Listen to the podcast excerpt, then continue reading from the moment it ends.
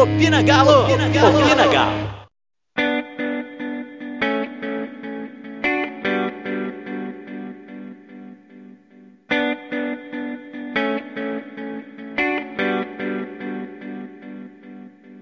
Alô, massa atleticana! Tá no ar o Opina Galo. Eu sou Diego Calegari e esse é o episódio muito especial. Mais um do podcast do Galo. E hoje eu tô com o nosso glorioso Douglas. Velho, como é que tá a vida? Tudo certo? Falei, Diego. Fala, galera que tá ouvindo a gente aí. Mais um episódio. Episódio especial dessa vez aí. Tudo certo, graças a Deus aí. Pronto para falar aí do Galo e o que esperar desse novo Galo aí em 2021, né? Então, é especial por um motivo. Nós temos a honra de ter Felipe Simonetti conversando com a gente hoje. Felipe, tudo certo, meu amigo? Tudo certinho, um prazer estar aqui com vocês. Já ouvi o Opina Galo, enfim, já ouvi outras edições de vocês. Fico muito feliz que vocês tenham me convidado, de estar aqui. Bom, agradeço por tudo isso. Acho que a gente vai ter uma conversa bem produtiva para ajudar a esclarecer alguns pontos também para a torcida atleticana, para debater outros pontos, que acho que é um começo de trabalho e tem muitas interrogações ainda. É isso aí. E no final do programa nós temos um nosso um convidado da casa.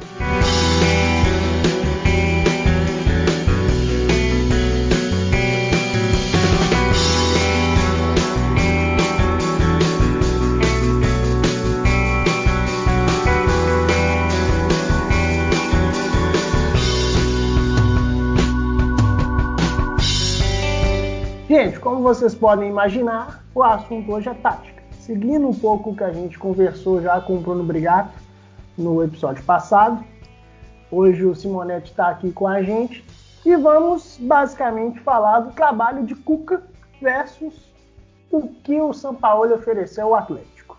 Bom, vamos começar do começo, Simonetti. Você vai começar falando para nós sobre o que esperar do Cuca em comparação ao que o nosso São Paulo ofereceu na temporada de 2020-2021?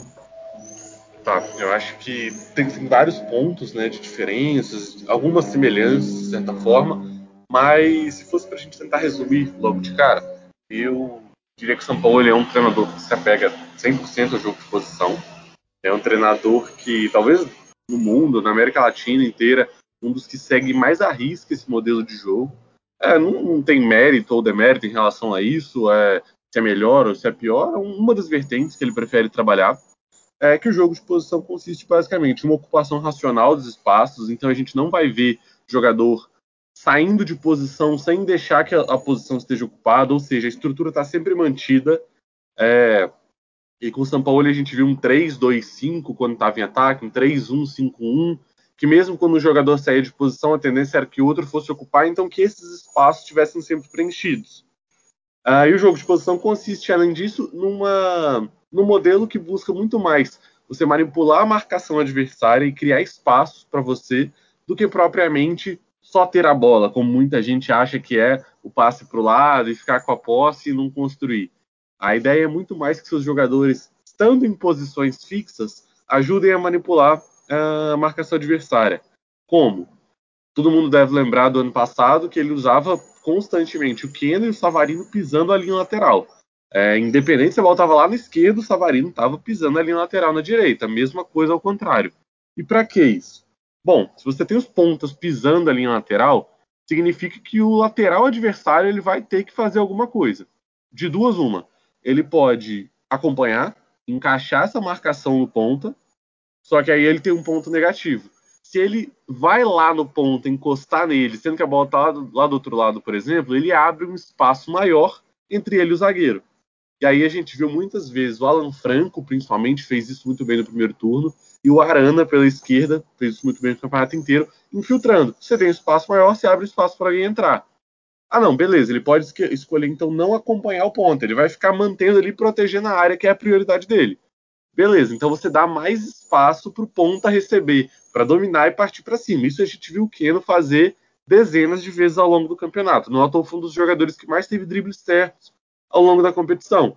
Ele mantinha a posição, o lateral não acompanhava, ele recebia com espaço e tempo para dominar, pensar, partir para cima. E a gente sabe que o Keno é muito rápido, muito bom de um contra um, driblava, entrava na área e buscava concluir. Alguns gols, por exemplo, saíram disso, do Keno recebendo, driblando, correndo para a área, batendo cruzado, e o Savarino, inclusive, muitas vezes fechando do outro lado para finalizar. Então essa é uma das maneiras de você ir manipulando o adversário. O Arana também tinha um papel fundamental nesse sentido. Ele era um lateral, mas a gente via ele jogando como um meia, um meia pela esquerda. Para quê? Vamos pensar na mesma lógica. Se ele se mantém como lateral e vai avançando à medida que o time avança, o ponta direito do adversário vai acompanhar ele e vai gerar uma igualdade numérica ali, mas muito mais próxima entre ele, ah, vamos colocar o lateral, o ponta adversário e o Keno e o Arana. Se o Arana ele busca uma zona mais para dentro, ele traz o ponta para dentro e libera novamente o Keno para receber com mais calma e mais tempo. Então, enfim, essas são algumas formas do, do jogo de posição atuar, buscar sempre essas vantagens numérica, posicional, uh, e criando essas formas e manipulando a marcação adversária para jogar, dentre outros, outros fundamentos. Aí a gente vê um goleiro que usa muitos pés para procurar o homem livre. O que, que é esse homem livre? Se a gente pensa num jogo de futebol que são 11 contra 11, beleza, uma igualdade numérica como um todo. Se a gente pensa que o meu goleiro joga com o pé e o goleiro adversário, quando ele está sem a bola, ele não joga, a gente já tem 11 contra 10. Então a gente vai ter sempre um jogador livre no, no momento do campo. Então a ideia é você começar com o goleiro para gerar uma superioridade no começo.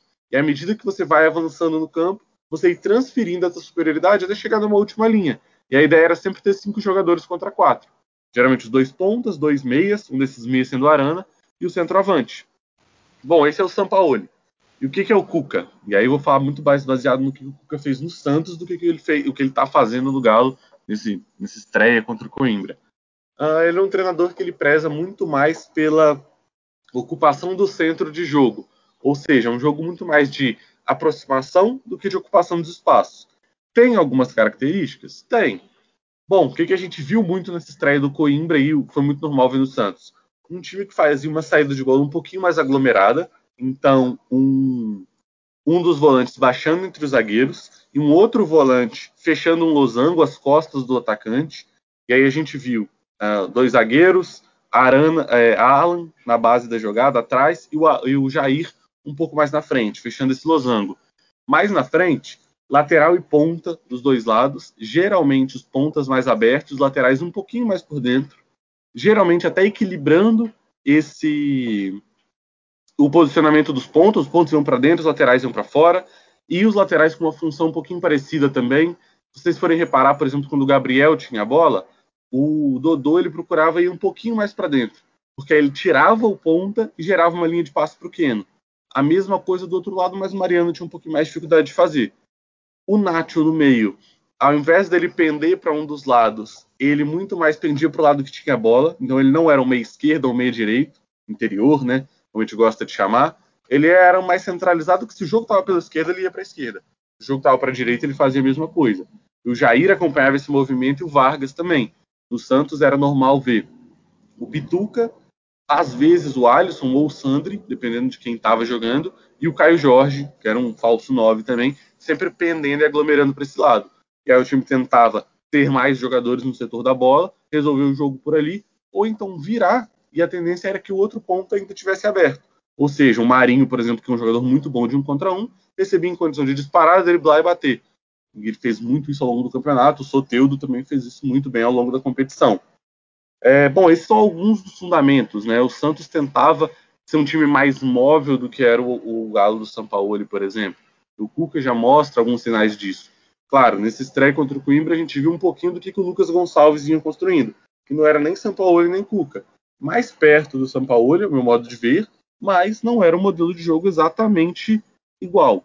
Tinha suas particularidades, principalmente no momento com a bola. Sensacional, Simonetti. E agora, depois dessa aula que ele deu aqui no Pina Galo, a gente vai destrinchando todo esse passo a passo, desde a construção da jogada até o que, que o Atlético vai realizar sem a bola.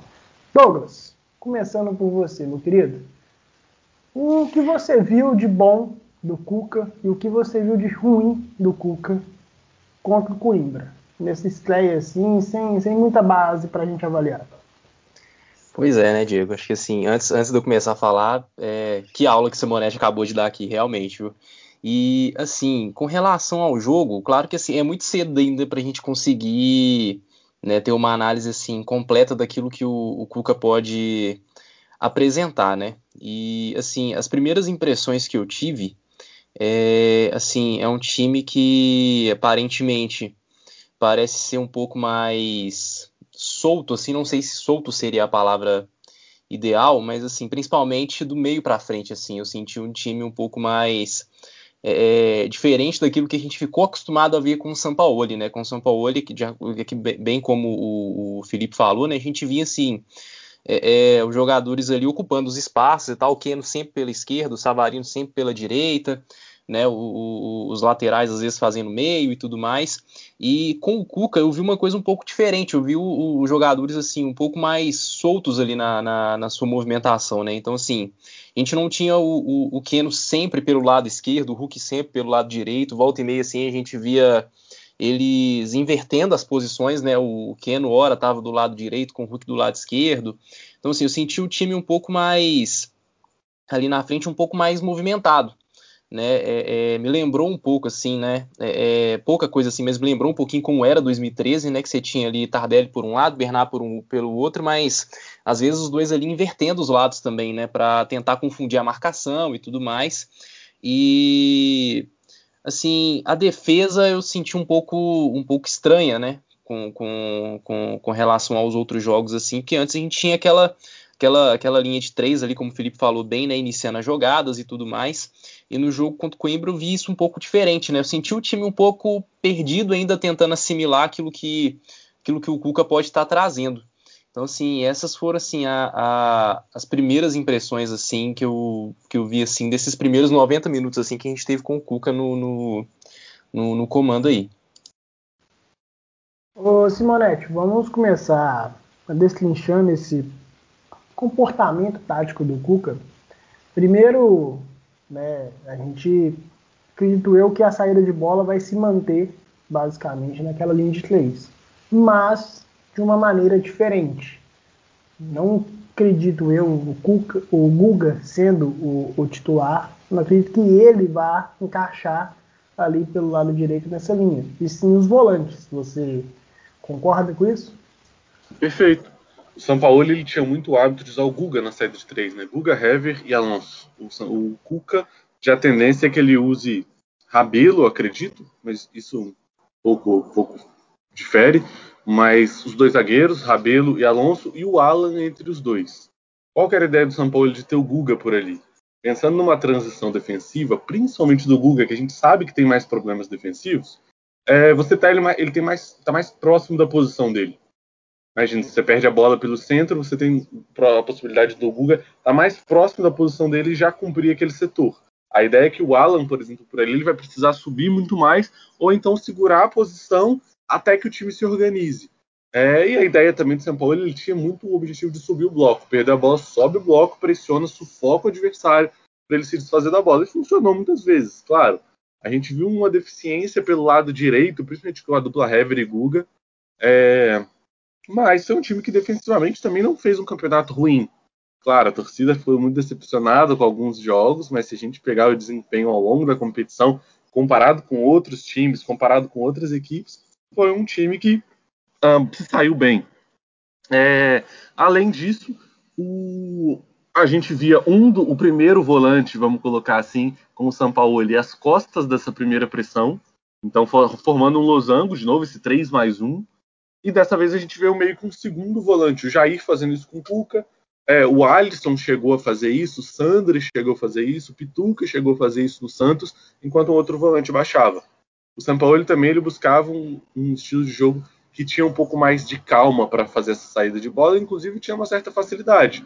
Procurava geralmente esse primeiro volante, esse segundo volante, vamos procurava o Jair que estava às costas dessa primeira pressão, ou um passe um pouco mais vertical lá para os interiores, que estavam mais acima.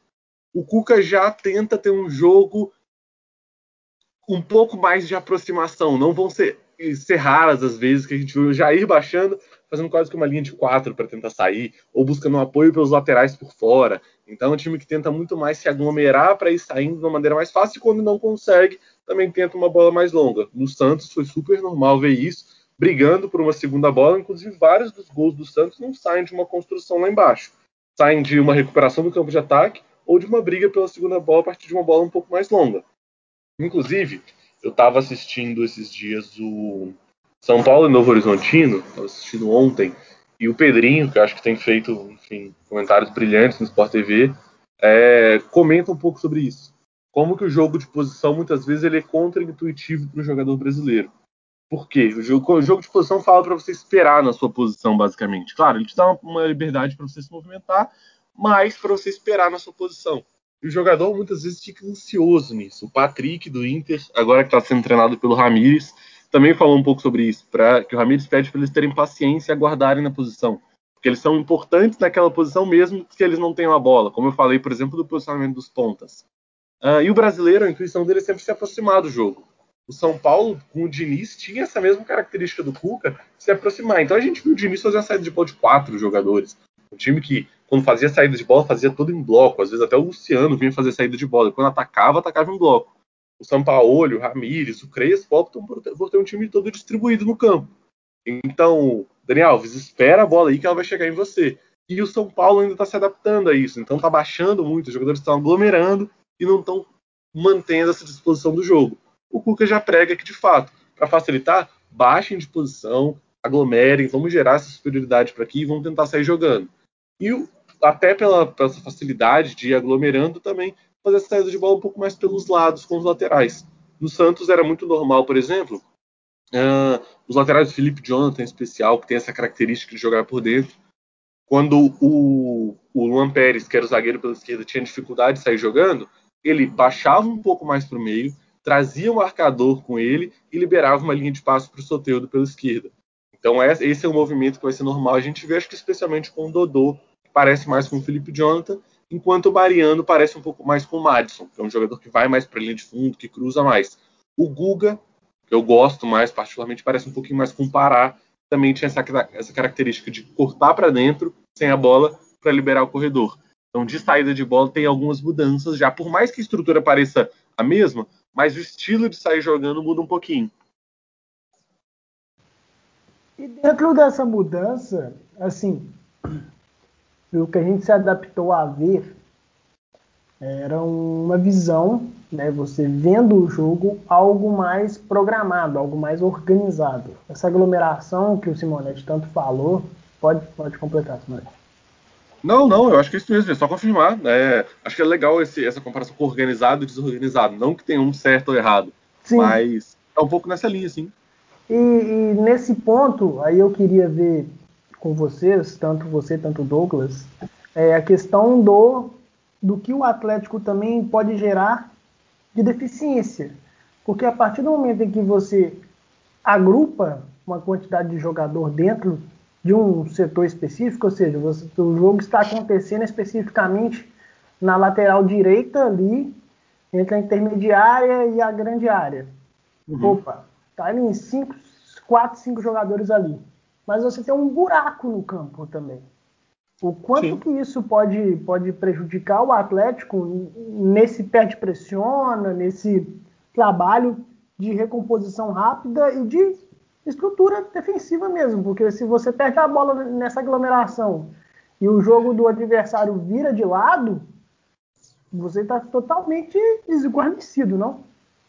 Na saída de bola, eu vejo que, vamos pegar nos primeiros setores, quando a gente ainda está no campo de defesa, eu vejo que o Cuca ele vai gerar até um pouco mais de segurança. O atleticano que não gostava de ver o Everson sair jogando com os pés, tinha calafrios, tinha medo de perder a bola por ali, já tomar um gol. Na estreia contra o Flamengo, por exemplo, teve a dificuldade, quase tomou alguns gols assim no Campeonato Brasileiro do ano passado.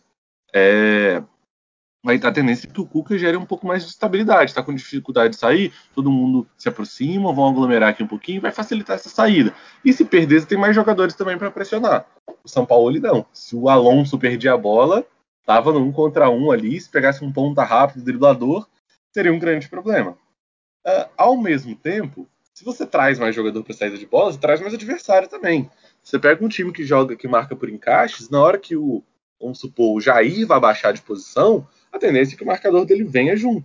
Então não é como se você fosse só, enfim, tem mais jogadores, vou vencer essa primeira pressão com facilidade. Não. Também traz mais jogadores para o campo e outra. À medida que você progride também, se você tem mais jogadores no, no seu campo de defesa, você tem menos jogadores no campo de ataque. Então você vai chegar com menos jogadores e não vai buscar tanto uma vantagem numérica, uma, um, mais jogadores em determinado setor do que o adversário, do que uh, seria com o modelo do São Paulo. Então, obviamente, tudo tem pontos positivos e negativos.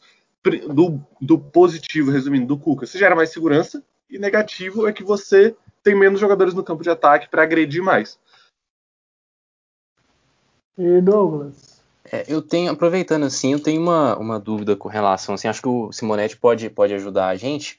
É, no caso assim de um time onde a defesa ela acaba sendo um pouco, um pouco lenta, igual a gente viu da, da, da, da defesa do Galo né, no Campeonato Brasileiro do ano passado, esse estilo de jogo do Cuca pode ajudar o time a, a conseguir ter mais segurança defensivamente, assim, para não expor tanto a defesa, assim, não deixar ela vulnerável a, a vulnerável a, a contra-ataques, a, a, jogadas de velocidade do time adversário? Olha, vou te dizer que eu acho que sim. É, mas a tendência, acho que tem meio que duas respostas, né? Acho que a tendência é que talvez seja um pouco mais segura, porque é um time mais conservador para atacar.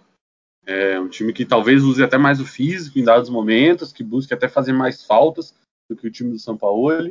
É um time que vai, ter mais, vai ser mais conservador, então uma perda na saída de bola, você vai ter mais jogadores no setor. É, só que ao mesmo tempo, você não tem um pé de pressão tão forte. O São Paulo justamente gostava também de atacar muito com muitos jogadores, porque se você perde a bola, você tem mais jogadores no campo de ataque para pressionar. Então vamos supor que o, lá, o Johan perdia a bola, tinha o Johan, o Alan subiu, o Jair subiu o bloco, o Ponta aglomerava por ali, o, o Vargas, por exemplo, aglomerava, pressionava quem tinha a bola para se desfazer logo dali. O problema é que quando vencia essa pressão, tinha pouco jogador lá atrás. O Cuca já é um pouquinho mais conservador, perdeu a bola, existe uma contrapressão, mas é um time que também busca se organizar nesse momento. Então se organiza lá atrás e contra-pressiona. Se sofreu essa. Se o adversário conseguiu superar, você já tem uma defesa um pouco mais organizada. Então eu vejo que a tendência é que você tenha um time um pouquinho mais seguro. Mas ao mesmo tempo, não vamos esperar grandes contra-pressões lá na frente, que a gente recupera a bola no campo de ataque e que a gente faz o gol logo depois dessa recuperação. Acho que contra o Vasco, o 4 a 1 do primeiro turno, foi muito emblemático nesse sentido. Alguns gols saíram nessa contrapressão e uma pressão alta lá no campo de ataque permitiram a goleada. O, com o Cuca eu não esperaria tanto disso. Você entrou num, num, ponto interessante, Simonetti, que era até o que eu ia abordar agora, que é o tipo de marcação do Atlético. Muitas vezes nós vimos essa marcação-pressão, essa subida do bloco muito muito expressiva, né, muito visual do Atlético. E bem ou mal você via, seja Sacha, seja Vargas, junto com o Keno e o Savarino ali já nessa primeira linha marcando. E com o Cuca, a tendência é talvez a gente marcar no tradicional 4-4-2 ou 4-5-1. O que, que você acha? Bom, eu vejo que em relação ao modelo de marcação, é, não muda muita coisa.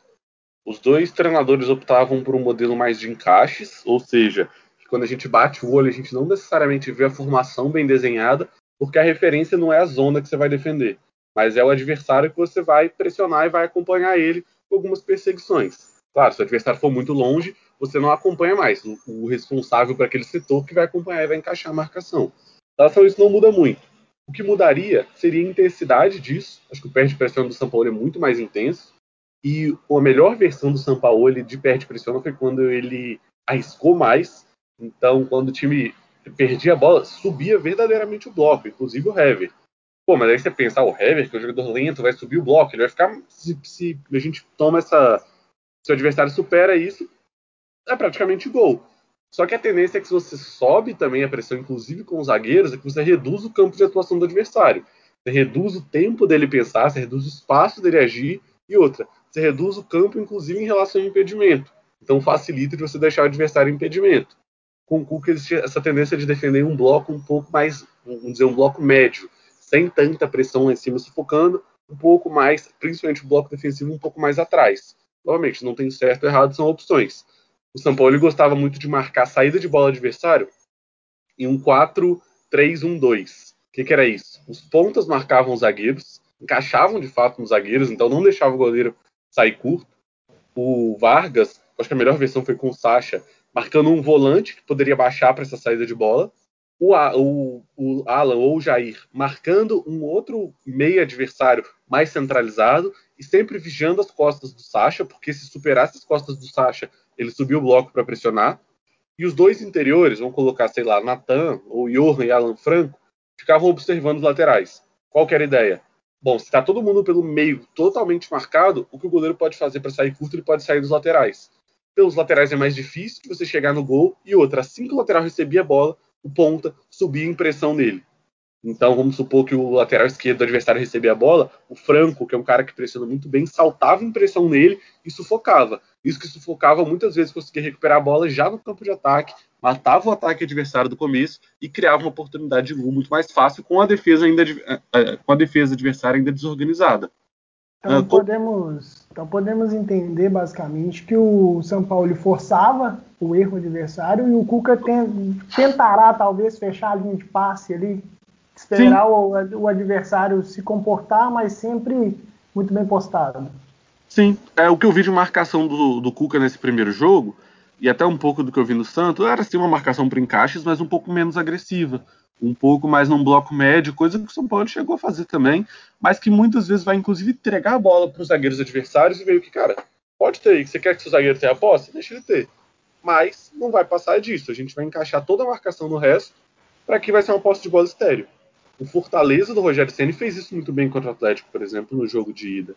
É, os zagueiros tinham a bola, mas e daí? O, o Alan e o Jair, acho que jogou a dupla nesse jogo, estavam completamente marcados e os, os interiores mais para frente também estavam todos marcados. Então o Hever e o Alonso tinham a posse, o Guga tinha a posse, mas nada acontecia. O Cuca prega um pouco mais isso. E eu vi um time mais parecido com o que o Lucas vinha construindo também. Que até o centroavante ali, o Vargas, ele tem uma, uma pressão um pouco mais forte nos zagueiros. Principalmente quando ele vê uma oportunidade, ele vigia, ele vê a oportunidade de subir o bloco, ele sobe e tenta roubar. Mas os pontas eles não encaixam lá na frente. Eles ficam entre zagueiro e lateral, ou seja, eles fecham a linha de passe, eles nem induzem sair jogando pelo lado, eles fecham de fato a linha de passe. E quando ele vê que o zagueiro pode se embolar, quando ele faz um domínio errado, ele vai precisar de mais tempo, reduz o espaço e tenta roubar a bola. Onde que isso não funcionou, e aí jogo contra a Patrocinense e contra o Coimbra, porque o Hulk e o Marrone não estavam muito coordenados ainda. O Keno não reparei muito, mas não estavam muito coordenados nesse movimento. Então muitas vezes o Hulk, principalmente, ia subir um pouquinho para marcar o zagueiro, o zagueiro tinha um pouquinho mais de qualidade, botava por cima do Hulk e o lateral saía livre. Então gerava essa, essa dificuldade. Mas é claro, novamente, começo de temporada, não dá para a gente cobrar muito. Inclusive, vários erros defensivos que a gente viu. Vamos colocar nos primeiros, sei lá, 20 minutos no jogo contra o Coimbra, é, que saiu aquele gol anulado e etc. É, a gente partiu praticamente um primeiro jogo de temporada, porque o time era praticamente todo do zero. Então, nem lembro contra quem foi a estreia do Mineiro esse ano, o RT, eu acho. Mas, mesmo a dificuldade que teve em alguns momentos contra o RT, era normal ter também contra o Coimbra, porque era um começo de temporada, técnico novo, jogadores voltando de férias. Não, não vi problemas nesse sentido, não. Boa. É, gente, vamos falar um pouquinho da mudança no comportamento dos laterais. Né, o Douglas, que é um fã declarado do Mariano, já disse que essa temporada o Guga vai sentar um pouquinho. Isso é verdade, Douglas? uh, nunca disse isso, cara. então, cara, você acha que com essa mudança, a gente já, já destacou aqui no programa essa, essa parte do Guga ou do Mariano, né? Agora falando um pouquinho mais sério ter jogar mais como lateral e menos como um terceiro homem na linha de, de, defesa? Como é que vai ser isso aí, Douglas? Você acha que a gente vai, vai entender um pouco mais do futebol do, do, do Guga como um ala pela direita, por exemplo? É, a gente vai ter que acostumar, né, de novo com, com um novo jeito de, de ver o time jogar, né, Diego? É, o, Felipe explicou bem, né, como os laterais jogavam, né, com, com, com o Sampaoli, o Guilherme, o Guilherme Arana fazendo um pouco mais ali o meio, né, e o, o Guga sendo ali um terceiro homem da, da defesa ali, principalmente na saída de bola. E assim, com, com o Cuca eu, eu acredito muito que isso vai ser bem diferente, né? A gente vai ver o, o os laterais, eu assim, né? A sensação que eu tenho que, que vai ser assim que os laterais vão ser um pouco mais laterais mesmo, né? Vão, vão ocupar mais ali os espaços do lado do campo. E assim, eu estou muito curioso para ver como vai ser, né? Se ele vai aproveitar o, o, potencial, se eles vão aproveitar o potencial ofensivo que o Google e o Arana tem, né? E como que ele vai resolver a questão da defesa, né? Porque são dois laterais muito que, que atuam muito bem ofensivamente, mas por acaba assim tem, tem o, o bônus, né? De você ter mais opções ali pelo lado do campo mas por outro lado você pode muitas vezes ter as costas dele muito expostas, né? Dependendo do, do, do, do tipo de escalação que ele vai usar, se ele vai colocar é, é, dois volantes ali de marcação, se ele vai deixar o meio campo um pouco mais solto. Então, assim, eu ainda estou meio em dúvida sobre como vai ser assim a formação do, do, do time, a utilização dos laterais, né, ofensivamente, principalmente defensivamente, que eu acho que é a maior preocupação assim da torcida, né, principalmente assim pelos últimos anos que o time vem assim não vem, não vem tendo bons desempenhos defensivamente, né? Então assim fica essa ponta de dúvida, assim. Eu, eu acho que assim, o caminho é meio que esse mesmo. É, a tendência é a gente não ver laterais tanto em posições muito diferentes. Vejo que o Cuca até evoluiu o trabalho dele nesse sentido nos últimos anos. É, para quem viu o Galo de 2013, estava acostumado a ver o tanto de bola nas costas que o Marcos Rocha tomava, por ir muito à linha de fundo. Mas ele evoluiu um pouco nesse sentido e eu vejo que os laterais hoje funcionam muito mais como um mecanismo coletivo do que individual de vamos aproveitar a agressividade dos laterais. Não, o Pará e o Felipe Jonathan foram muito bem na temporada passada com o Cuca, justamente desses mecanismos, gerando possibilidades para outro, os outros e fazendo esses balanços. Se o ponta está por fora, ele está um pouquinho mais por dentro para gerar essa linha de passe por fora. Se o ponta está por dentro, ele está por fora para fazer equilíbrio. Então, e tendo os laterais inteligentes, como são os do Atlético, enfim, de primeira linha do campeonato, vejo um ponto positivo. O que, que eu não gosto dessa mudança? Um único ponto, assim, normalmente não tem certo ou errado, mas um único ponto de não gostar dessa mudança é a gente cortar um trabalho. É, a gente viu o tempo que o, que o Guga demorou, principalmente o Guga, demorou para se adaptar nessa função nova. O próprio Arana demorou um pouco também para se, adaptar nessa função de jogar um pouco mais por dentro. E aí, novamente, a gente meio que pega esse trabalho que foi construído, joga de lado e fala assim, Guga, agora você vai jogar da maneira igual a 2019, mas com algumas outras coisas. Por isso que eu acredito sempre na manutenção do trabalho. Não queria a vinda do Cuca, enfim, por outros motivos também, a gente sabe. Mas, independente disso, do ponto de vista tático, é, acho que vale retomar até um pouquinho do trabalho do Lucas. Os laterais eles funcionavam como construtores, mas mais abertos. O trabalho do Lucas ele focava numa ocupação racional dos espaços, como o Sampaoli, mas que focava em formar triângulos pelos lados. Ou seja, lateral, geralmente na base da jogada, um ponta pisando ali na lateral e um meia no meio espaço, entre zagueiro e lateral. Então, vamos supor, pela esquerda ali a gente viu muito Dodô, Marrone, Caleb. Essas três posições obrigatoriamente tinham que estar ocupadas, independente de quem fossem os jogadores. Então, o que, que era normal? A bola chegou no Gabriel, o Dodô subia para a posição do Marrone, o Marrone subia jogava para o lado para a posição do Caleb e o Caleb baixava para a posição do Dodô. Então rolava muito essa troca de posições, ou seja, a gente mantém estrutura, mantém ocupação, mas dá mobilidade para o time. Eu gostava muito. Com o Cuca, Aí eu não, é difícil até a gente falar do trabalho do Lucas, porque se foi um trabalho autoral, se foi uma continuidade de trabalho do São Paulo, se foi algo que esperava a chegada do Cuca, o quanto ele conversou com o Cuca, o quanto o Cuca deu autonomia para ele construir um trabalho ou pediu para ele construir de determinada forma. E esse jogo contra o Coimbra também gerou algumas dúvidas, porque o Cuca começa jogando de um jeito e termina jogando de outro. Mas eu acredito que os laterais eles vão ter um papel levemente construtor, mas muito mais de fazer esse equilíbrio em relação aos pontas do que propriamente ter aquela ofensividade toda, aproveitar da, da, da ofensividade, da individualidade, ou a coletividade toda, como pregava o Sampaoli. Acho que é um meio termo entre os dois lados. Gostaria de que fosse mais semelhante ao time do Lucas, e o Cuca mostrou um pouco disso no segundo tempo, mas normalmente a gente precisa aguardar um pouquinho, e eu acredito muito mais em um jogo de duplas pelos lados, com o meia, o Nacho, fazendo equilíbrio, formando os trios, do que um jogo de trios pelos lados. E dentro desse tudo que vocês discorreram aí, gente, vocês acham que o Arana perde muito em termos de evolução técnica e tática nessa mudança?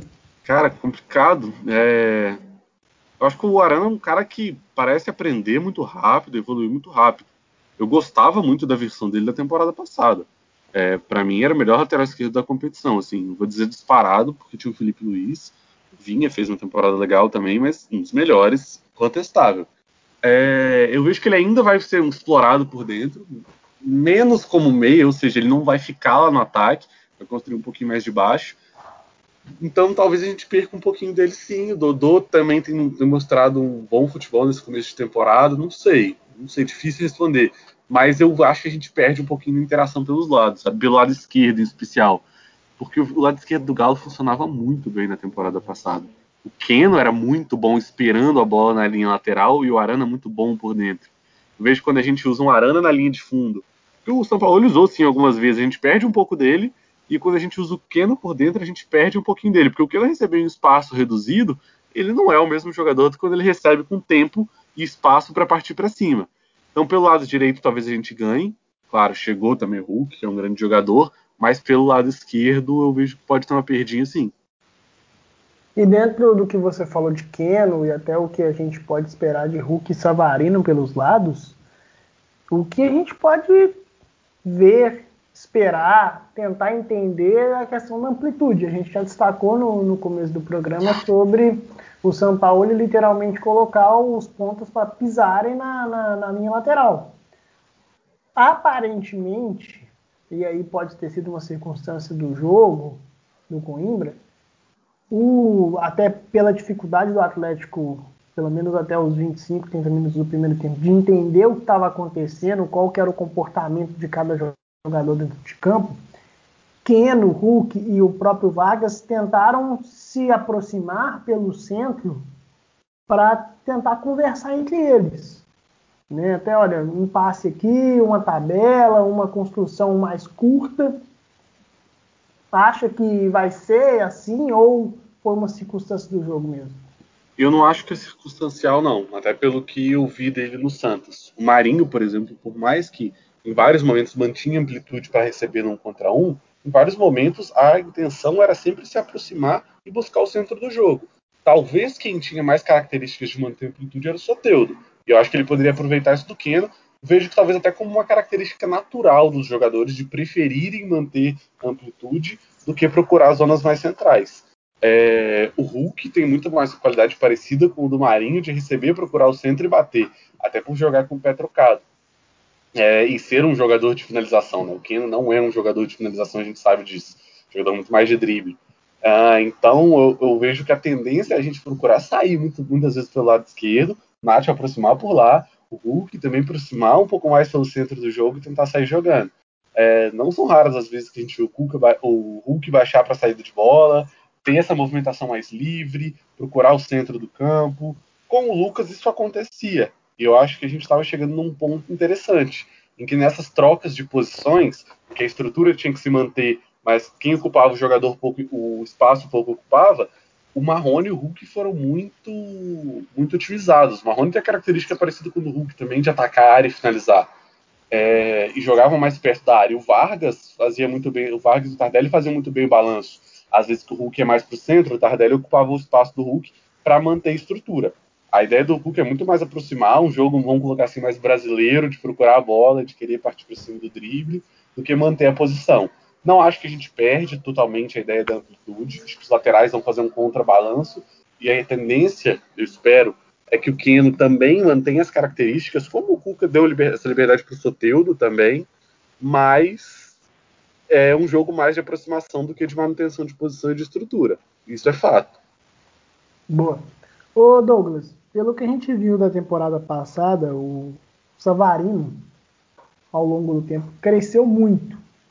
Você acha que ele tem possibilidade de ou ocupar o lugar do Hulk ou o Hulk ser deslocado mais, mais para o centro, mais para o centroavante do time, ou um construtor um pouco atrás? O que, que você vê do Savarino nesse, nessa conversa com, com, com o Cão, Douglas? Olha, eu acho que assim, o Savarino, ele, ele pode trazer algo diferente daquilo que o Hulk traz, né? O Felipe falou muito bem da característica do Hulk, né? De receber e buscar o jogo mais por dentro ali, né? Principalmente por, por jogar ali do, do por, pelo fato dele ser canhoto, né? Jogar pelo lado direito. Então, assim, a tendência natural acaba sendo ele é, é buscar espaço ali, né? Da direita para o meio e encontrar espaço para finalização. E o Savarino, não, o Savarino ele já é um, um jogador destro, assim, que é, é, pode, pode trazer assim, características diferentes ali para o lado direito, trazer uma variação diferente né, para aquilo que o time joga com, com o Hulk, por exemplo. Então, assim, é, é, dependendo do jogo, assim, se pode ser que. Eu acredito que possa, quem sabe, jogar juntos, né? O Savarino e o Hulk, tendo o Hulk ali um pouco mais. É, é um pouco mais ali para o meio, né? Fazendo a função talvez ali do, do, do, do Vargas e tudo mais. E não sei, vocês me, me corrijam se eu estiver errado, tá, gente? Porque, assim, é, é, é uma coisa assim que eu, que eu imagino que possa acontecer, mas é, é, não sei ao certo, sim, se pode realmente ter uma, uma, uma, uma atuação prática de fato disso. Né? Mas, assim, é, é, se forem jogar os dois juntos, eu acredito que seja assim, o Hulk mais pelo meio, ou talvez ele lá pelo, pelo, pelo lado esquerdo, talvez, numa partida talvez que você possa, possa acabar não podendo contar com o Keno e tudo mais. Né? E, mas assim, acredito que o Savarino entra, ele entra para fazer uma função um pouco diferente daquilo que o Hulk acaba, acaba fazendo e entregando dentro de campo. É, eu vejo até que o, a chegada do Hulk, ela veio, eu acho que de certa forma por um capricho da diretoria, porque pagar o que paga no Hulk eu acho meio injustificável, assim. Acho que existem posições melhores e mais baratas, mas obviamente é um jogador de qualidade incontestável, muito bom o Hulk, e traz profundidade para o elenco. Porque a gente viu momentos em que não pôde contar com o Savarino por convocação ou com o Hulk por lesão, que aí a gente teve que usar um Savinho, que muitas vezes foi queimado nesse sentido também, é usar um Marrone, que não foi tão bem assim em amplitude, é, o Marquinhos teve seus momentos, mas não, já não está mais no clube. Acho que o, o, Hulk traz hierarquia, traz um jogador para disputar uma Libertadores. Isso é importante. Não tem como você colocar um. Claro que sim, o Cuca fez um time de meninos de 18 anos deitar na Libertadores. Mas em condições normais, o Savinho não é um jogador para Libertadores, não é um jogador pronto. O Hulk é. é e eu vejo diferenças ainda no, entre os jogadores que a gente tem uh, pelos lados, né, com esses extremos, que são positivas. E versatilidade ao mesmo tempo. Eu vejo que o Hulk pode atuar na amplitude, como pode atuar um pouco mais centralizado. O Savarino a mesma coisa. O Keno talvez seja um pouquinho mais restrito. É, mas o Savinho também tem muita liberdade, sabe jogar por dentro, sabe jogar por fora. De diferença entre os dois. Eu acho que o Hulk é um jogador muito mais de finalização, de conclusão. Não à toa na China, ele atuou muitas vezes como um centroavante, fazendo um pivô, ou como um segundo atacante, um pouquinho mais pela direita, chegando de trás, de frente para o gol para finalizar. E o Savarino, muitas vezes no ano passado, jogou com o São Paulo como um meia, para construir. Então, o Savarino tem característica mais de construção e o Hulk de finalização. E com essa característica até um pouco mais de pender por dentro, já que o grande destaque de drible que a gente tem no time, para manter amplitude, partir para um contra um, eu vejo que é sempre o Keno. Boa.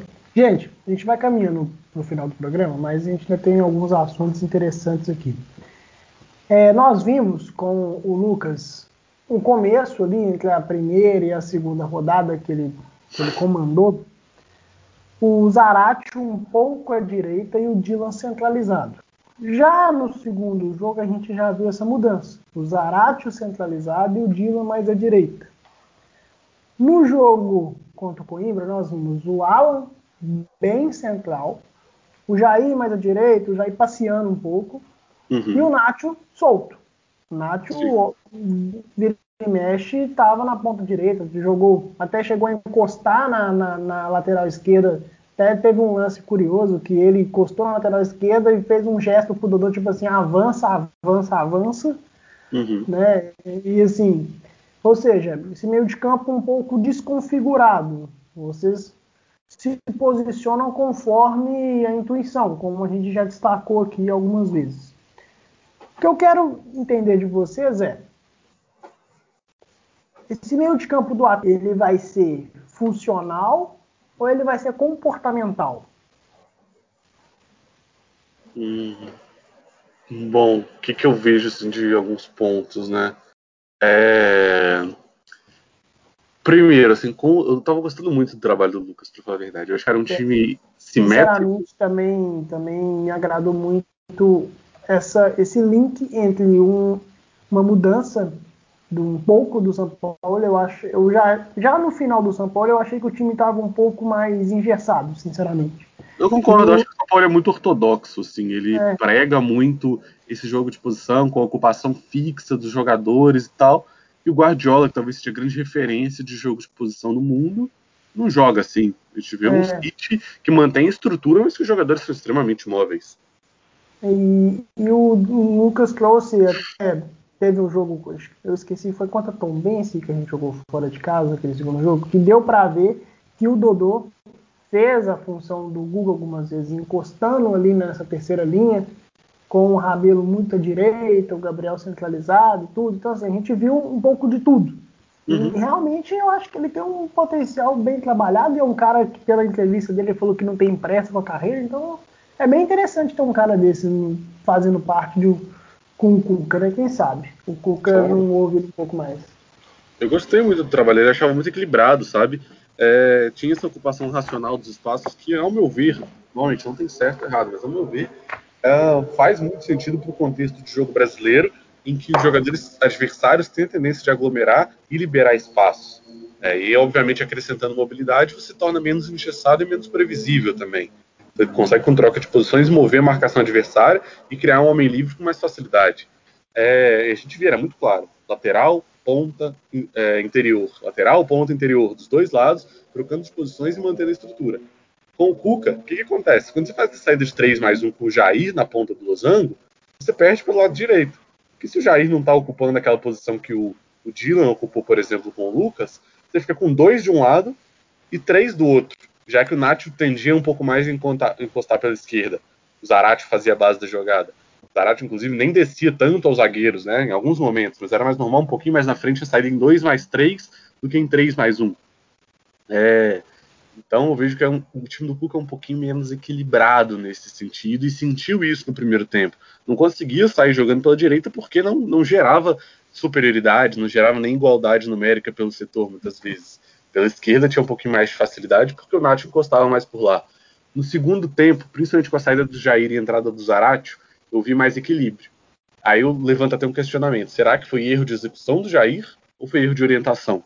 Eu não acredito tanto em erro de execução, porque o Galo, desde o primeiro jogo da estreia do Mineiro, conseguiu ter um time equilibrado com o Lucas. E o Jair, obviamente, é um jogador muito inteligente. Vejo muito mais um, não um erro de orientação, mas obviamente uma falta de costume e uma orientação muito discrepante em relação ao que o time estava acostumado no ano passado. Então eu gostei mais da versão do segundo tempo, quando a gente tinha Alan na base, é, Zarate encostando um pouco mais pela esquerda, Nath encostando pela direita, e existiam as trocas de posições. Hulk por dentro, Nath pisava ali na lateral, o Keno às vezes mais por fora e o Dodô ocupava por dentro, o Zarate fazia a base. Então pareceu um pouquinho mais com o time do Lucas em alguns momentos do segundo tempo. É, foi o momento que eu mais gostei desse Galo. Boa. O Douglas, nós tivemos a contratação do Nacho e do Hulk, acho que são as duas grandes contratações, isso é inevitável de, falar, e são os principais jogadores do time em termos de, de nome.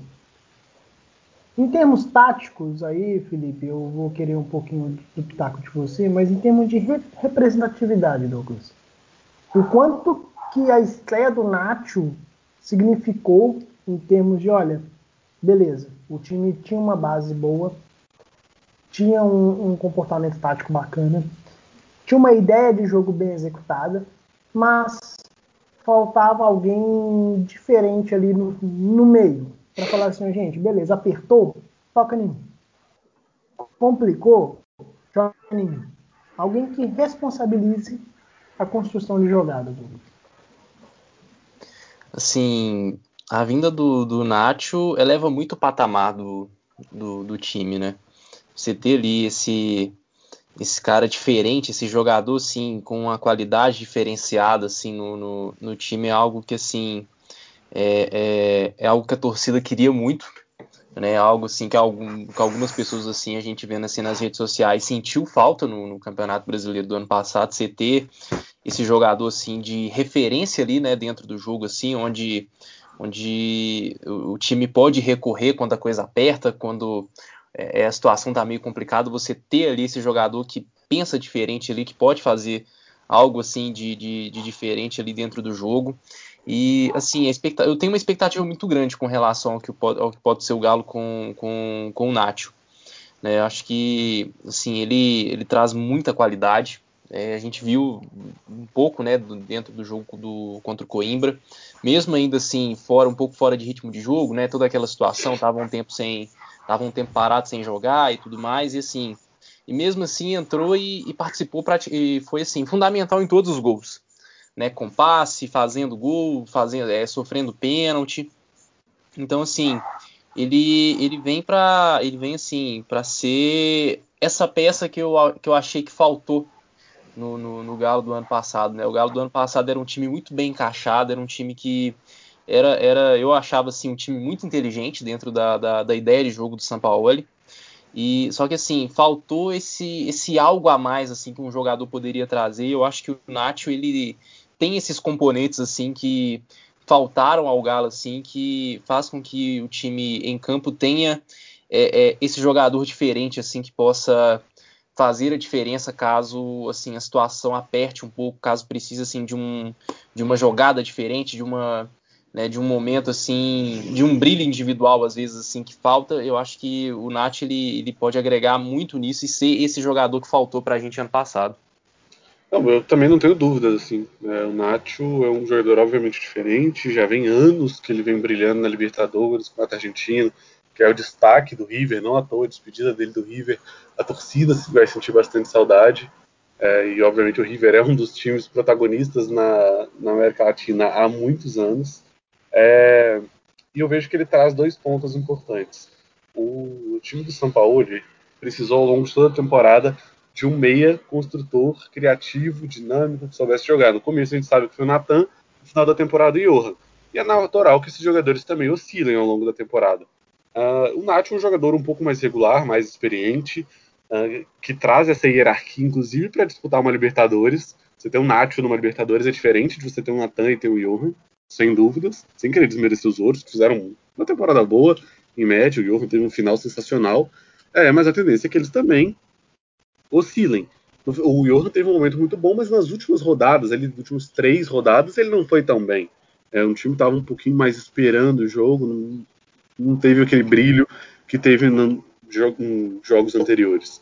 E eu acho, inclusive, que o modelo, se a gente vê um modelo mais próximo do modelo do Lucas, ajuda muito a potencializar os jogadores. Porque era normal ver com o Galhardo, por exemplo, o Enzo Pérez, que jogava mais com os zagueiros, e aí vamos pensar nesse papel, por exemplo, com o Alan, e uh, o. Não esqueci o nome dele agora, o irmão do Carlos Sanches lá, pela Cruz, é isso? Nicolas Pela Cruz. Isso. É, o De La Cruz e o Nacho como interiores, mas que muitas vezes baixavam para fazer uma saída de bola. Enquanto o lateral, muitas vezes, que compensava o movimento, como a gente viu, por exemplo, Caleb e Dodô fazendo essa, essa interação.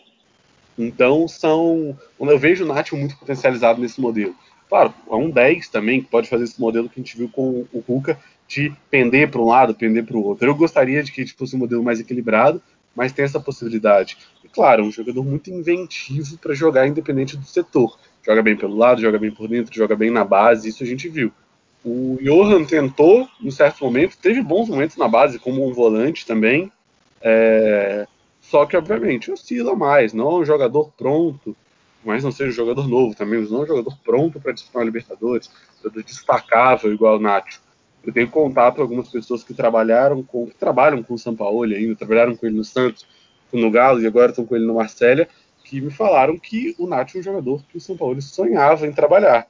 Sonhava em ter ele no Santos, sonhou em ter ele no Galo, chegou ele saiu, né? Mas, é, obviamente, o Nath é um jogador, uma das, obviamente, sem, sem esperar é, o resultado ainda, mas em relação ao nível de contratação, das maiores contratações dos últimos anos do futebol brasileiro.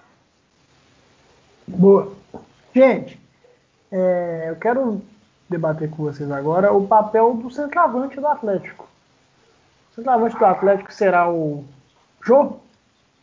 ou será o, o Tardelli? Quem será esse centroavante do Atlético? Será um cara mais paradão, um cara mais móvel? A gente já discorreu um pouco disso aqui no programa.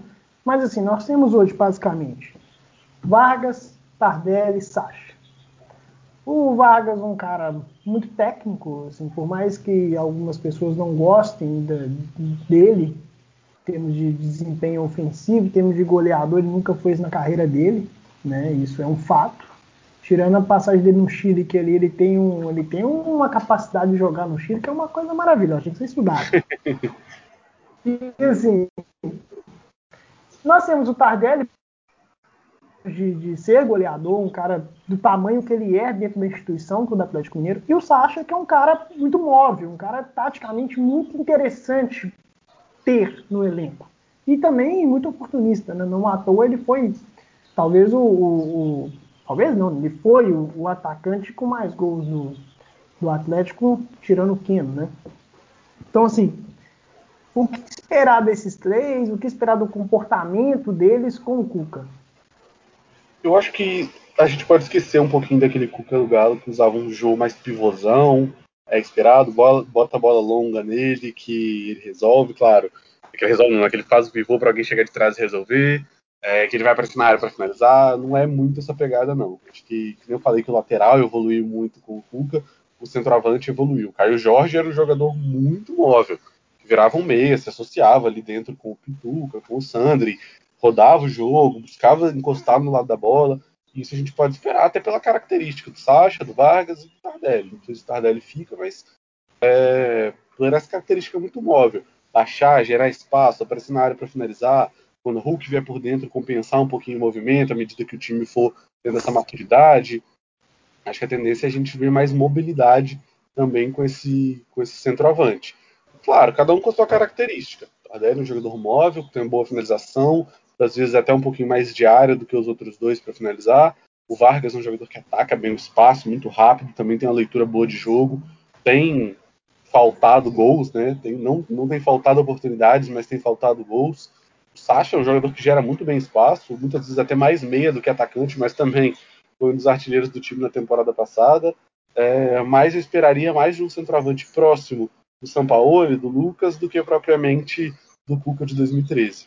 O Cuca de 2013 ainda existe um pouco, é um time que gosta de uma bola longa em alguns momentos, gosta de combate, mas é um técnico que também se adaptou ao longo dos anos.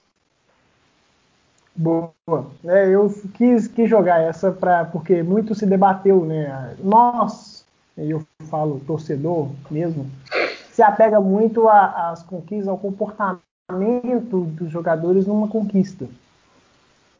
Mas muitas vezes, igual a gente acompanhou um pouco essa questão do Caio Jorge e tudo, é muito diferente. E o próprio Cuca do Palmeiras, até o meio de campo do Cuca no Palmeiras, foi um meio de campo muito técnico, né? um meio de campo com qualidade. Do que, ah, vai trazer um volante pegador, vai trazer um Pierre, um Donizete. Não, é, não é acho improvável assim. isso também.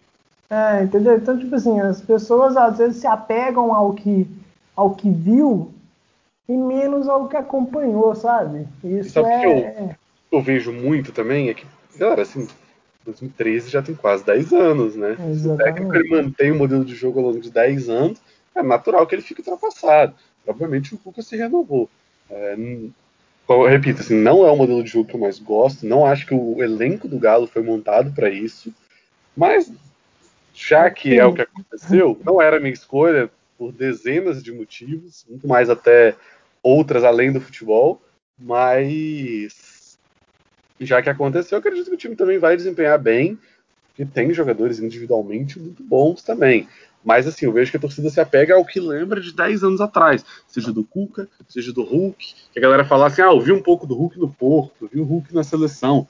Beleza, ele não é convocado faz muitos anos já, acho que 2012 deve ser a última convocação dele, praticamente 10 anos.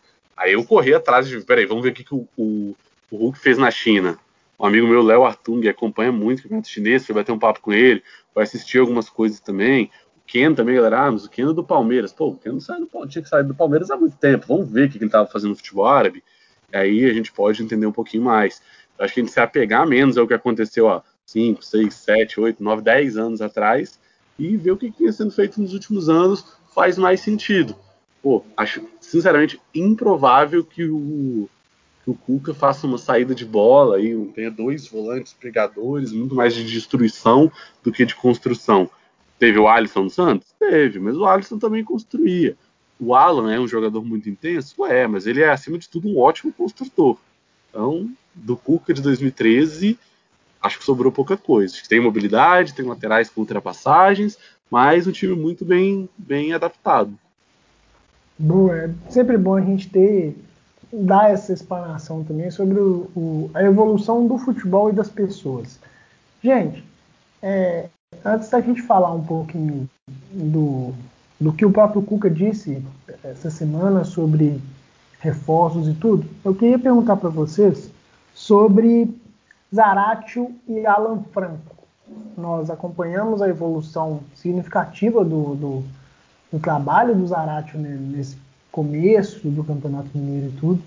E eu, particularmente, tenho uma esperança muito grande para o Alan Franco, por tudo que ele tem a oferecer em termos físicos, em termos táticos, em qualidade que ele tem. Vocês esperam que esses jogadores realmente briguem para ocupar uma vaga no time titular ou ainda tendem a, a oscilar muito? O Zarate, acho que esse começo de temporada falou muito sobre ele. Assim, eu esperava, inclusive, um jogador mais perto do que é o Alan Franco, um jogador mais de infiltração, de receber a bola na frente, de finalizar, de agredir a área, de muita pressão. E ele é muito bom em pressão, de fato. Mas ele se mostrou também um ótimo construtor na base da jogada nesse começo de temporada. E eu acredito que a tendência é que ele ganhe espaço, que o Cuca não use Alan e Jair juntos e use mais o Zarate. O Franco eu tenho minhas dúvidas em relação a alguns pontos.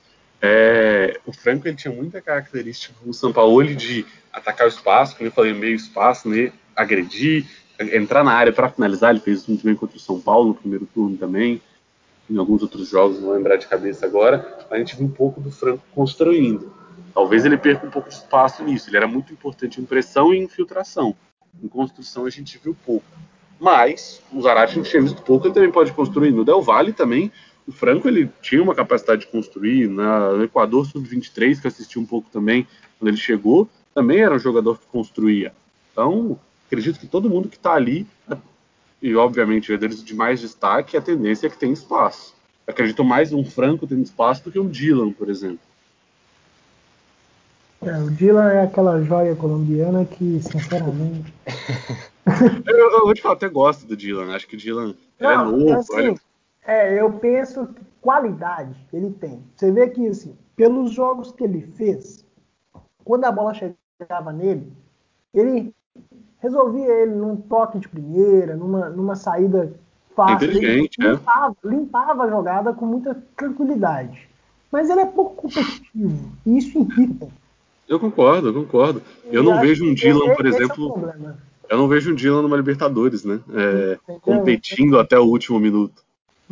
É, esse, tanto que aquele jogo contra o Grêmio deixou isso bem claro, né?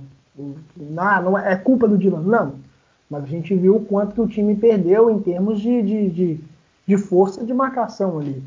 É, e aquela coisa também, né? Sim, 19 anos. É. Muito sim. novo, tem muito a evoluir ainda.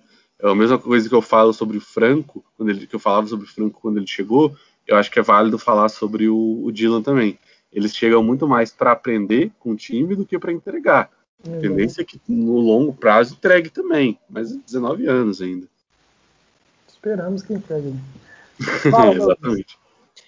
Não, eu ia só concordar muito com, com aquilo que o, o, o Felipe falou, principalmente assim, o Zarate ele me chama muita atenção, cara, pelo tanto que, que, que ele é intenso dentro de campo. Né? Ele tem hora que parece que tem mais de um Zaratio ali dentro de campo, né? Ele tanto tá, tá tanto na defesa quanto no ataque. Assim, é um cara que ajuda na marcação, um cara que ajuda na construção de jogadas. É uma coisa assim que assim me chama muita atenção, me impressiona muito. Né? Sabe quem que o Zaratio parece para mim no futebol brasileiro? Parece um pouco o Gerson. É muito completo, bom em construção, bom, intenso, físico, ocupa bem os espaços do campo. Ele consegue até chegar mais na frente que o Gerson, eu vejo, em posicionamento no campo. Gosto muito, muito do Jarate. Sim, sim, sem dúvida. E, e, assim, eu acho que agora ele está conseguindo demonstrar aquilo que, que, se esperou dele assim que ele chegou, né? Que assim, eu vou confessar para vocês que quando ele chegou eu não conhecia o futebol do Zaracho. E aí a gente faz aquela coisa, né? Não, não sabe muita coisa, vai no YouTube, digita o nome do jogador e vê os lances. E assim, e ali me chamava muita atenção, né? Do, do da forma como ele jogava no Racing, né? Aquela coisa de ele tá sempre na defesa, tá sempre no ataque, tá ali ajudando na marcação, ajudando a construir as jogadas. E aí, ano passado, assim, chegou com essa expectativa, acabou não, não apresentando tanto, muito devido a, a, ao tempo que ficou parado, depois da lesão que teve. Eu acho que assim, agora ele tá com. Agora sim, que ele tá tendo tempo, assim, para poder ter, ter ritmo de jogo e, e, demonstrar o seu futebol, ele tá começando a mostrar aquilo que de fato ele, ele sabe fazer de melhor. E eu acho que assim, tem tudo para dar muito certo nesse time do Galo. Acho que assim, um time que, querendo ou não, tem a, a, a, sua intensidade de jogo. Eu acho que assim, nisso o Zarate ele encaixa bem demais naquilo que o, que o Galo pode ter a oferecer ao longo do ano.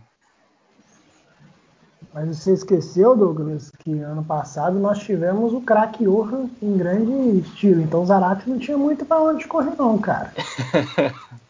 Eu acho que foi legal a gente ver o Zarate na base da jogada, né, com, com o Lucas. Acho que abriu possibilidades, né? A gente esperava ele só lá na frente eu vou te falar, eu não acharia ruim em alguns momentos ver o Zarate na base, sei lá, Johan e Nacho um pouco mais na frente.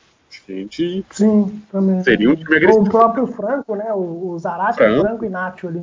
Sim, por exemplo, um jogo para mim emblemático do ano passado foi. Foi Galo Esporte no primeiro turno. 0 a 0 que o Esporte teve a primeira finalização com 80 e tantos minutos. Cara, não tem necessidade de você ter um Alan, por exemplo, para qualificar a saída de bola, sabe? O, o, o esporte não oferecia dificuldade a superar a primeira pressão. O esporte queria fechar o time lá atrás. E o Zarate, por exemplo, talvez entregasse mais ofensividade, ofensividade do que o Alan naquele momento. Isso é verdade. Sim. Gente, caminhando para o final, vamos debater o que o Cuca falou recentemente, que é sobre avaliar o elenco e aí se, se teve notícia né, de que dos jogadores de transição, mais os meninos do sub-20 que foram utilizados no começo dessa temporada, os que tinham idade de sub-20 desceram, obviamente, e alguns que estavam já no time de transição, que já passaram de 20 anos, vão ser emprestados para ganhar bagagem. O caso do Adriano, o caso do Iago, zagueiro, o caso do goleiro Jean, etc. E nessa brincadeira, o zagueiro Mikael e o volante Neto ficaram à disposição do Cuca no time titular, no time principal, perdão, para serem observados. Opções essas, um zagueiro e um volante, em que desde o começo da temporada a gente vem debatendo os reforços. Né? Se especula Emerson, se especula Edenilson, Coelá, etc. E assim, a gente pode aproveitar a base ou necessariamente precisamos desses reforços experientes? Precisamos do, do Edenilson, precisamos do Cuejá, precisamos. Lembrando que o Mikael é um zagueiro canhoto, né? Um cara.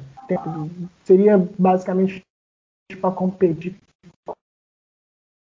que o Atlético queira buscar no mercado, né? só para deixar um pouco claro. O que, que vocês acham?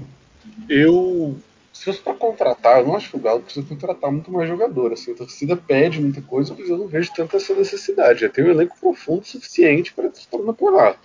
É, talvez se fosse para contratar alguém, seria um zagueiro de alto nível, assim, para fazer dupla com um zagueiro destro, fazer dupla com o Alonso.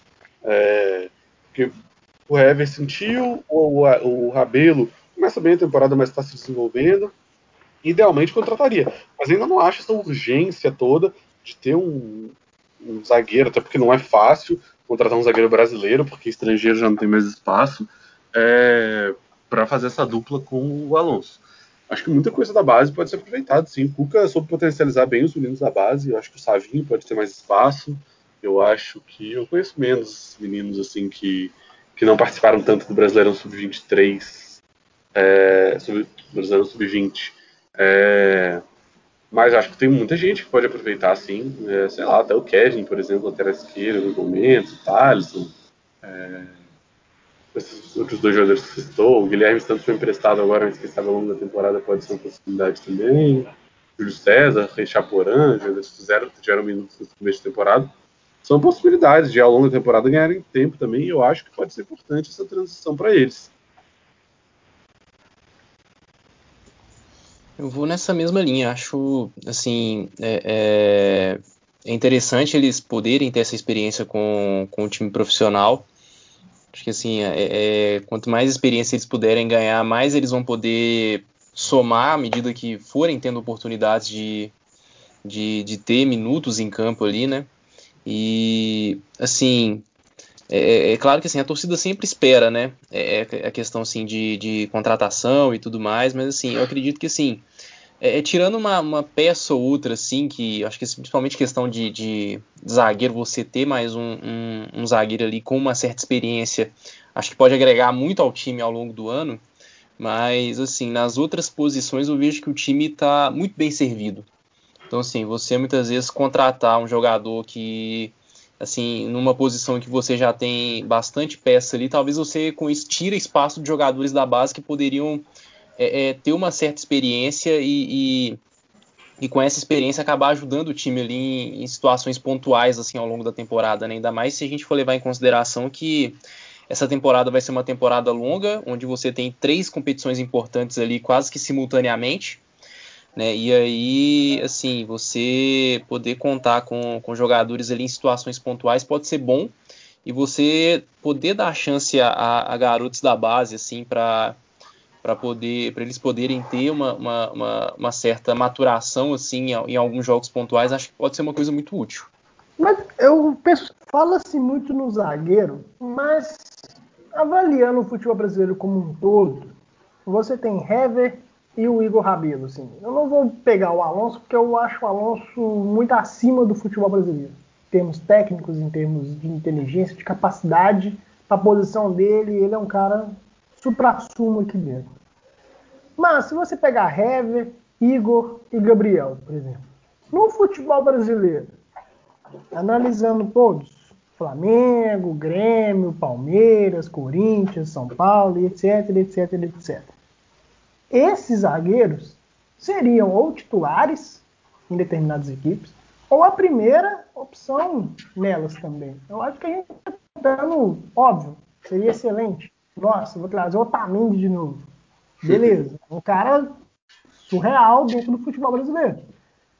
Mas, nível nosso, em termos de competitividade, o próprio nível sul-americano, não vejo muita discrepância assim. Sabe? Vocês conseguem entender o que eu tô. O Palmeiras foi campeão da Libertadores com o Luan na zaga, gente. Ah, eu acho o Luan bem acima da média. Eu gosto muito do Luan, de verdade. Mas assim. Não, eu, eu, mas eu acho ele muito fraco. eu gostaria muito do Luan no Galo, muito. Mas assim, eu, eu concordo com você. É, que time que tem quatro opções boas, né? que, nem, que nem o Galo tem. Flamengo, que tem muitos jogadores, tem o Gustavo Henrique e o Léo Pereira contestáveis, sabe? Entendeu? É, o o Grêmio tem a dupla, talvez a melhor dupla titular de zaga do Brasil, mas não tem grandes reservas. Tem lá o Rodrigues, que é bom, mas tá começando. E fora que eles pouco jogaram essa temporada, né? Diga-se de passagem. Sim. É, sei lá, o, o Palmeiras também não tem grandes reservas.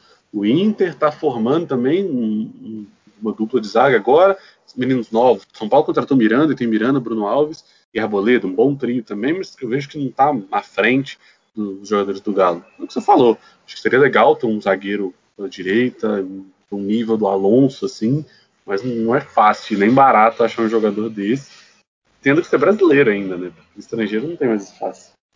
É, acho que é óbvio que você chega num determinado nível que você contrata Nath, o Hulk, e você quer que seu, como diz o Lisca, né, um elenco galáctico. Uhum. Mas se não fizer nenhuma grande bobagem, dá para trabalhar com essas três peças revezando ali. Sim. Tem que o Rabelo, tem que e o Rabelo está evoluindo bem também. É, é um zagueiro muito interessante, alto, tem essa questão do jogo aéreo importante, tudo, coisa que tá o construindo Alonso bem. Muito. Eu não acho o Rabelo tão lento quanto colocam. O Rabelo tem 25 anos, tem muita coisa para crescer ainda. Gabriel acho interessante também, acho o cabelo melhor que ele, mas acho o Gabriel bom também. Acho que é um time que tá. Tem, tem possibilidade de brigar por muita coisa nesse ano ainda. Até porque assim, né, pessoal, no, no Galo perdeu o título ano passado, campeonato muito esquisito e tal. Vai ser muita coisa pontual ao longo do campeonato. Não é porque o Flamengo ganhou, o Inter, São Paulo e Atlético não ganharam, que é como se fosse uma tragédia total. É... Aí a gente pensa, né, sei lá, contra o Fluminense, se uma. Não lembro que teve alguém que perdeu um gol contra o Fluminense no primeiro turno. Ah, se o jogo contra o Fortaleza, que o Fortaleza tinha um a menos, é, o Atlético perdeu, o jogo contra o Bahia, que tomou uma virada, sabe? Os jogos que tiveram os gols, assim, pontuais, que se a bola entra, era mais três pontos aí, fazia muita diferença.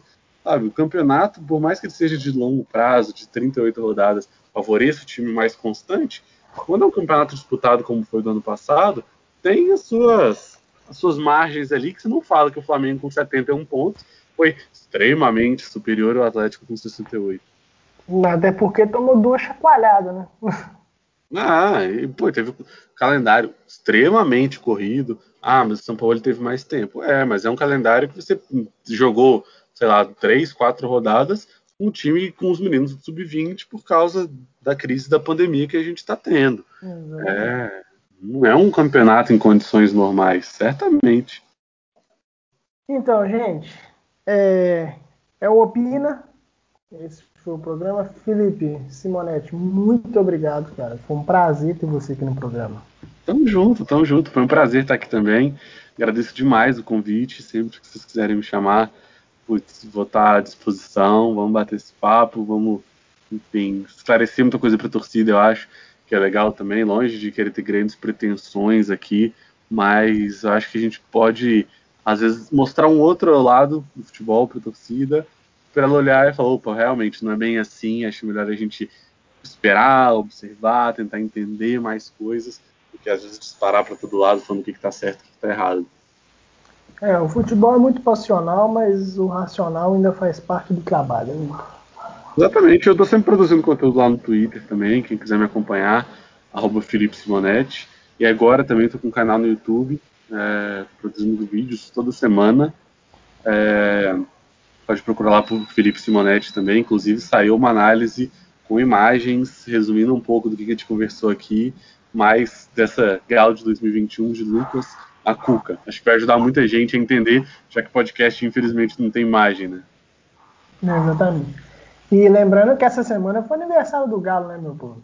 Teve o vídeo do, do, do rap lá que o Atlético fez também, que foi uma coisa maravilhosa. Acompanha na TV Galo lá. Dog, valeu, meu caro. Valeu, Diego. Valeu, Felipe. Uma aula que a gente teve aqui hoje. E é sempre bom falar do Galo, né? E, e, e acho que assim, o episódio de hoje deixou a gente com uma expectativa muito boa aí do que, do que, que esse time pode é, é, aprontar aí nesse ano, né? Fica a expectativa aí, vamos torcer para poder dar certo e a gente poder ter muita alegria esse ano aí.